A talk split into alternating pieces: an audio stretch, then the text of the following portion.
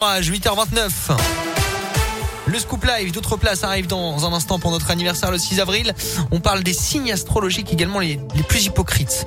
Colin et Alexis vont-ils en faire partie? Réponse dans un instant. Mais d'abord, votre journal complet, Colin celui de ce 25 mars. On vous écoute. Et à la une ce matin, ils vont marcher pour demander le retour du train dans la région. L'association, le train 63 42 69, veut mobiliser les Puy-de-Mois et les Ligériens ce week-end pour demander à la SNCF de relancer la circulation des trains sur la totalité du parcours entre Clermont et Saint-Etienne.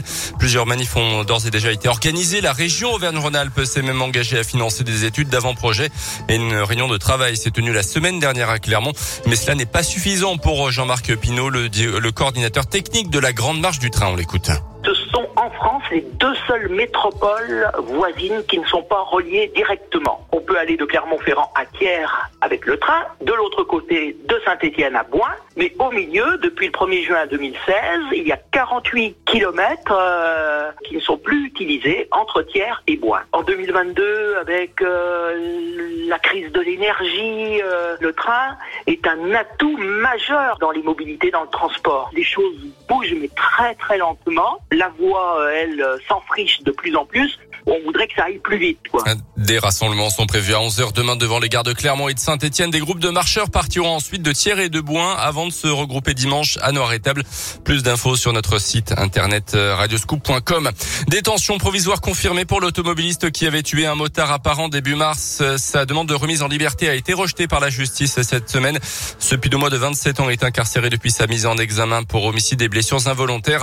Sa voiture aurait mordu l'accotement droit de la chaussée avant de percuter à gauche le deux roues qui roulait sur sa propre voie.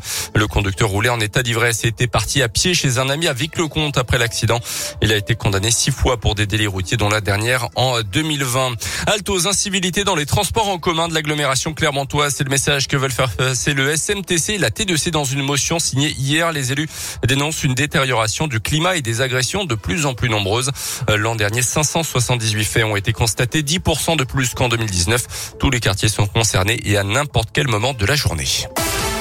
Dans l'actualité également, une crise alimentaire sans précédent arrive dans plusieurs régions du monde. Avertissement lancé hier par Emmanuel Macron après la première journée du euh, sommet de l'OTAN ce jeudi consacré évidemment à la guerre en Ukraine. La Russie et l'Ukraine étant tous les deux les principaux producteurs et exportateurs agricoles au niveau mondial. La crise pourrait durer entre 12 et 18 mois, a même précisé le chef de l'État.